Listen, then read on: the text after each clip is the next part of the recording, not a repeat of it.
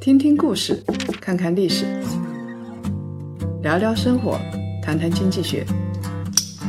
欢迎大家收听《谈谈》，大家好，我是叶檀。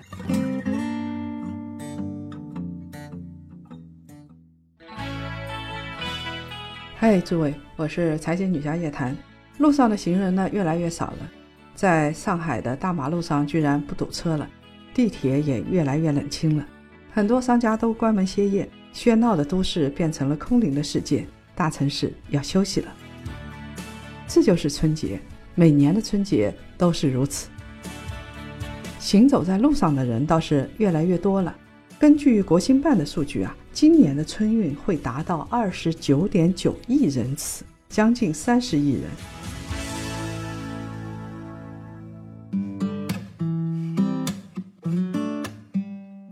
你是怎么回家的？是开车、坐车还是坐飞机？这也是一条鄙视链。坐着大巴、中巴回家的人是大多数，道路客运啊，坐车回家的是二十四点六亿人次。中国人大部分的春运是在公路上完成的，然后呢是在铁路上、高铁上，铁路运输四点一三亿人次。虽然说大家抱怨买不到飞机票，但是坐飞机的人还是比较少的。坐飞机回家来回的也就七千三百万人次，这就形成了一条春节出行的鄙视链。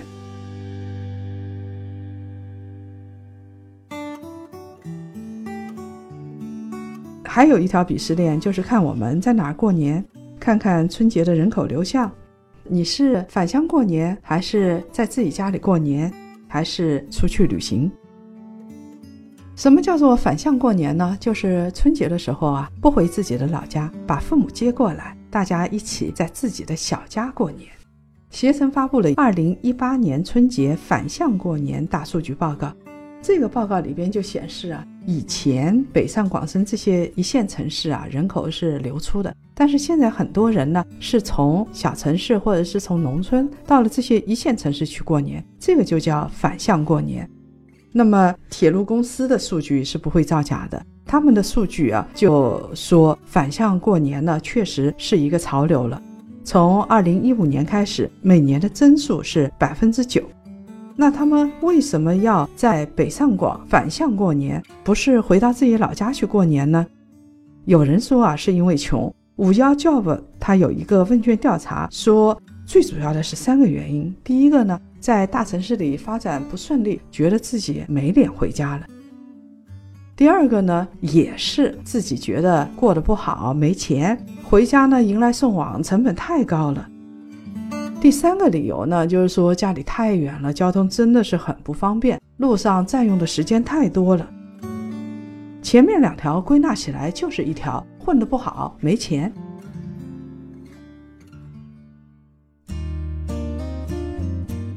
那还有一种意见说，返乡过年是因为啊不穷，为什么不穷呢？他是心理上的原因，跟金钱没有关系。有的白领在北上广工作，那么到过年的时候呢，他就说我自己的家就在北上广啊，我为什么非要回到老家去过年啊？而且我在北上广买了房子，站稳了脚跟，老家的环境又不好。我就要把父母接过来，在自己的新家过年。还有人呢，就觉得花那钱干什么呢？一家人啊，本来就是兄弟姐妹，父母都已经到了大城市了，那干嘛还要回到老家路上去添堵呢？再说了，回到老家也没有过年的感觉了。路上人山人海，回家呢又是七大姑八大姨各种问候，没完没了的串亲戚，还不如待在北京自己的小窝里边，安安心心的睡睡懒觉，看看书，健健身，这样来的更有意思。有钱的人留在北上广过年，没钱的人呢，觉得没脸回老家过年。这两类人夹在一起，反向过年，留在一线城市过年，就成为一种潮流了。第二个潮流呢，就是旅行过年。我们很多人觉得过年没意思嘛，就要出国去旅行，或者是呢开着小车车到边上去旅行。有人固守，就会有人离开。在旅行这个链条里边啊，也有一条鄙视链。世界这么大，我想去看看。春节啊，选择出国过年的，二零一五年的时候呢是五百一十八万人，到了二零一九年，预计出国过年的七百万人。异国风情完全不一样。最牛的过年，在鄙视链最上端的过年，就是躺在某个不知名的太平洋的美丽的小岛上，喝喝椰汁，穿着游泳服，看看蓝天白云。同样都是北上广的人，但是呢，他们互相也会鄙视。到哪儿去旅游，就决定了不同的鄙视链。一线城市的人啊，相对来说比较富，他们是最爱出国旅游的。上海最多，北京呢第二，四个一线城市啊，出国人数的比例就占了中国的将近一半了，是百分之四十八点六一。他们占的人口可远远没有中国的一半，说明一线城市啊比较想得开，眼界比较开阔，确实呢也挺有钱。光是上海这一座城市啊，就占到中国出境人口的百分之八左右。那么，二零一八年春节的时候，通过上海浦东机场出境的有四十四万人。二零一九年呢，就有可能突破五十万人了。那二线城市像郑州新郑机场，春节期间的出境人数预计啊两万不到。虽然郑州也是大郑州准一线城市，但是跟真正的北京、上海这样的一线城市相比啊，财富跟眼界还是相差蛮远的。所以呢，他们被某些人鄙视了。那么出国的人都是哪一些人呢？是不是一定是非常非常有钱呢？这倒也不一定。有能力出国的人，通常来说他们会比较有钱。有一份叫做《中国公民出境旅游消费市场的调查报告》，他说啊，中国出国去旅游的人啊，他们的月收入是在五千块钱以上，五千块钱到一万块钱的占比呢是百分之三十七。请注意啊，这是二零一七年的数据。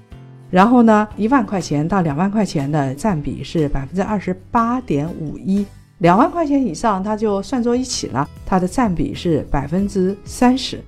也就是说，中国的高收入阶层啊，占了旅游出国的绝大部分。那些动不动世界很大，我想去看看，我想去东非看动物，我想去看斑马，我想到伦敦去看大笨钟，这样的人啊，有钱任性就会出国旅游。那么前两天呢，国家统计局有一个报告，他们认为啊，中等收入群体的收入啊，是在两千块钱到五千块钱。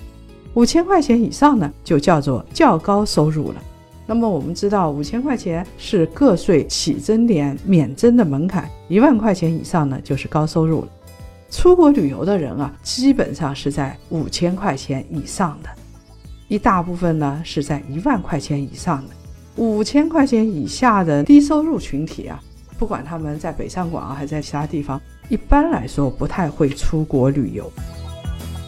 在春节旅游的鄙视链里头，你到底是处在什么位置呢？出国游的人可能会鄙视没有出国的人，能出国的人啊，他们之间也互相鄙视。哎呦喂，他们互相鄙视个没完没了啊！去欧美日旅行的鄙视去新马泰的，去新马泰旅行的鄙视去香格里拉了，去香格里拉的鄙视回自己老家的镇上去旅游的。九零后的出国一族已经占领了东南亚，他们的先辈呢，已经在不声不响的远征欧美。有很多出国经历的老炮啊，他们再次出境游的时候，主要选择的是欧美，而不是亚洲，占比呢，已经达到百分之三十五了。那么这些八零后啊，他们会选择欧洲、美国；九零后呢，还是会选择亚洲城市。所以九零后好好努力吧，你们是在鄙视链的底端，应该还是没有什么钱。旅行之所以有鄙视链，说到底还是因为虚荣，因为钱的问题嘛。啊，我钱赚得多，所以我到美国去了，我到加拿大去了。我钱赚的少，所以我只能到我们乡下镇上去一日游，那就被鄙视了嘛。泰国呢是中国人最爱去的地方，因为那边的人均消费只有三千块钱。但是去日本就贵得多，而且日本现在离境的时候消费，它还要收消费税，人均消费呢就要达到一点四万元了。那你如果是到欧洲国家，像西班牙这些地方，就有超过两万块钱了。富裕地区的人到澳大利亚去旅行，他的人均消费就超过四万块钱了，还是蛮贵的。这个就让人很好奇了啊！假设说同样都是去欧美，如果说欧美跟日本这样的发达国家也是被中国人占领的时候，中国人越来越多的时候，那么大家都去得起欧洲、美国了，这个时候他们怎么互相鄙视呢？驴妈妈出境游啊，他们有一个数据。春节出境游的预订量比去年同期啊上涨了百分之三十二。去年十一月开始啊，他们就已经预定了，大部分线路呢早就满员了。我们看到太平洋、印度洋的上空，春节的时候飞机飞来飞去，满满当当的全是中国人，机票价格呢上涨了一倍以上。那处在最高端的出境游的人选，被大家所仰望的是一些什么人呢？这些人是定制游和小众游。也就是说，你到美国去不稀奇，你到欧洲去不稀奇，你能够小众游，家里抱团，想去哪儿去哪儿，那才了不起呢，那才牛呢。还是那份调查报告啊，就是中国公民出境旅游消费市场的调查报告。就是说啊，六零后、七零后这些有钱人，他们已经开始享受人生、享受生活了。这些资深玩家，他们去的是哪儿呢？就是我们没想到的地方，像南美啊、非洲啊、大洋洲啊，他们去看看食人族，看看非洲草原上的羚羊。我想起赵老师的声音了。像马未都这种段位的人呢，他们热衷于走南闯北，这些年已经进入了非洲这些地方。选择定制化旅游就是一个发展方向。他们不愿意跟着旅行社走，也不跟陌生人拼团，那太没劲了。酒店五星级自选，独立包车，有专门的导游陪同，行程自由潇洒，想去哪儿去哪儿。春节的时候，中国人真的是有钱了。私家团的预订量增长，在携程的数据上已经超过了百分之一百。我们已经觉得这些小众游、定制游的人非常非常牛了。那么最最最最牛的人，你们知道是什么人吗？那就是在美丽的地中海边买上一套房子，回自己的房子去过春节的那帮人。说明这些人海外是有资产，这些人就处于鄙视链的最顶端，俯视众生。